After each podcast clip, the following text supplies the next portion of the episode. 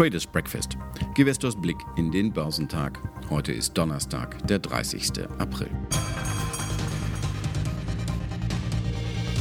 Comparing the Gilead drug remdesivir with a placebo. It was highly powered with about 1,090 plus individuals. So it is the first truly high powered randomized placebo controlled trial it was an international trial involving multiple sites, not only in the United States, but in various countries throughout the world, including Germany, Denmark, Spain, Greece, the UK, etc. The primary endpoint was the time to recovery, namely the ability to be discharged. Es gibt Hoffnung und manchmal kommt sie von jemandem, den man kurz zuvor schon abgeschrieben hatte. Gilead Science, ein Biotech-Unternehmen aus den USA, hat kein wirkliches neues Präparat entwickelt, um das Coronavirus zu bekämpfen. Die Antwort der Amerikaner auf den Krankheitserreger ist Remdesivir, ein Mittel eigentlich zur Ebola-Bekämpfung. Aber weitergehende Studien in der Covid-19-Therapie zeigen jetzt wohl positive Ergebnisse.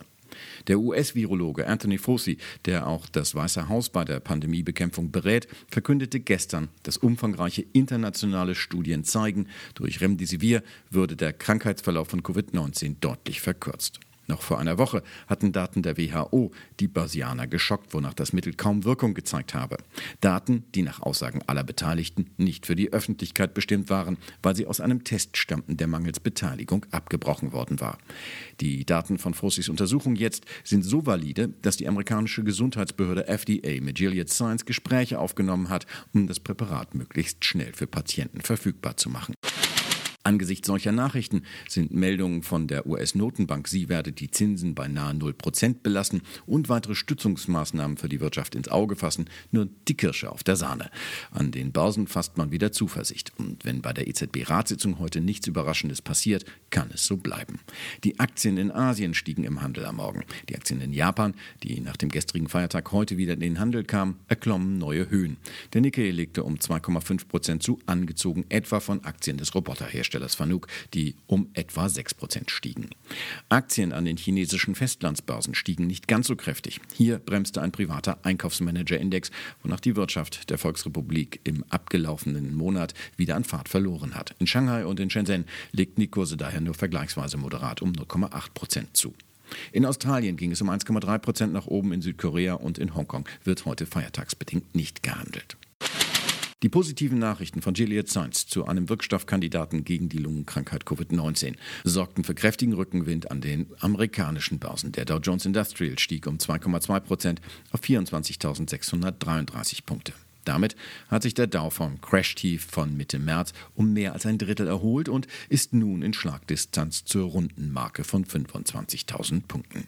Der marktbreite Standard Poor's stieg daraufhin um 2,7 Prozent auf 2.939 Zähler. Der Nasdaq 100 legte um 3,5 Prozent zu auf 8.982. Das war noch etwas stärker. Hier sorgten auch hohe Kursgewinne der Google Holding Alphabet nach starken Quartalszahlen für Unterstützung. Die Google-Mutter Alphabet hatte trotz Corona-Krise im ersten Quartal zugelegt und besser abgeschnitten als von Analysten gedacht. Der Kurs zog daraufhin um 8,9 Prozent an. Aktien von Gilead Science stiegen um 5,7 Prozent. Aktien von Mastercard legten um 7,2 Prozent zu, nachdem der Kreditkartenanbieter beim Umsatz positiv überrascht hatte. Aktien der Kontrahenten Visa und American Express rückten um 6,2 Prozent bzw. 9 Prozent vor. American Express lagen damit an der Spitze des Dow. Noch stärker ging es für die Papiere von Spotify nach oben. 6 Millionen neue Nutzer im ersten Quartal bescherten den Aktien des Musikstreaming-Anbieters eine Rallye von 11,5 Prozent. Auch hierzulande zog die Hoffnung auf einen Wirkstoff gegen Covid-19. Der DAX schloss mit einem Aufschlag von 2,9 Prozent auf 11.107 Punkte knapp unter seinem kurz zuvor erreichten Tageshoch. Der MDAX, der die Aktien mittelgroßer Unternehmen repräsentiert, stieg um 2,6 Prozent auf 23.406 Punkte.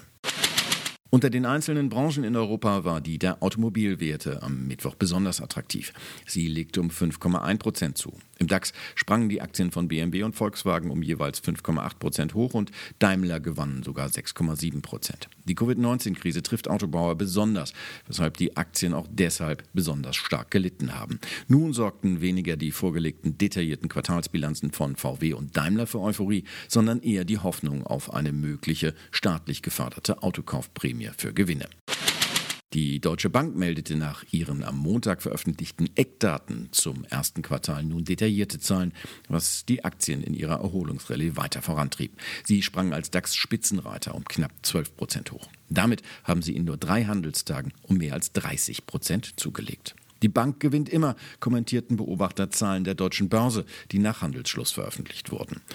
Im ersten Quartal stiegen die Nettoerlöse um 27 Prozent auf 914 Millionen Euro. Der bereinigte Betriebsgewinn legte um 30 Prozent auf 620 Millionen Euro zu. Damit schnitt der DAX-Konzern besser ab als erwartet. Der Grund ist klar, die Börse verdient an Transaktionen. Und selbst für einen Absturz wie den Corona-Crash muss gehandelt werden. Und zwar überdurchschnittlich viel. Der Paukenschlag kam gestern Abend danach. Nur wenige Stunden vor der regulären Veröffentlichung der Quartalszahlen strich jetzt auch der DAX-Konzern BASF seine Prognose für 2020. Trost für die Aktionäre, an der Dividende wird nicht gerüttelt. Warum auch, ist diese doch die Gewinnbeteiligung für das zurückliegende Jahr. Problematisch wird 2020.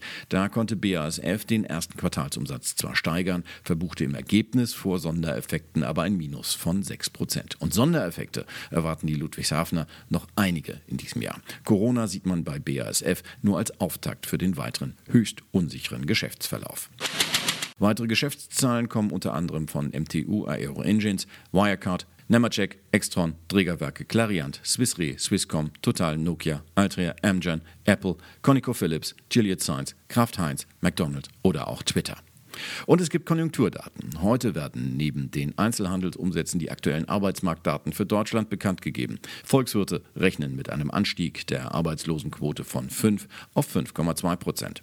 Außerdem stehen die Verbraucherpreise sowie Arbeitsmarktdaten für die Eurozone an. Hier wird ein Anstieg der Arbeitslosenquote von 7,3 auf 7,7 Prozent erwartet. Bei der Inflationsrate wird ein Rückgang von 0,7 auf 0 Prozent prognostiziert.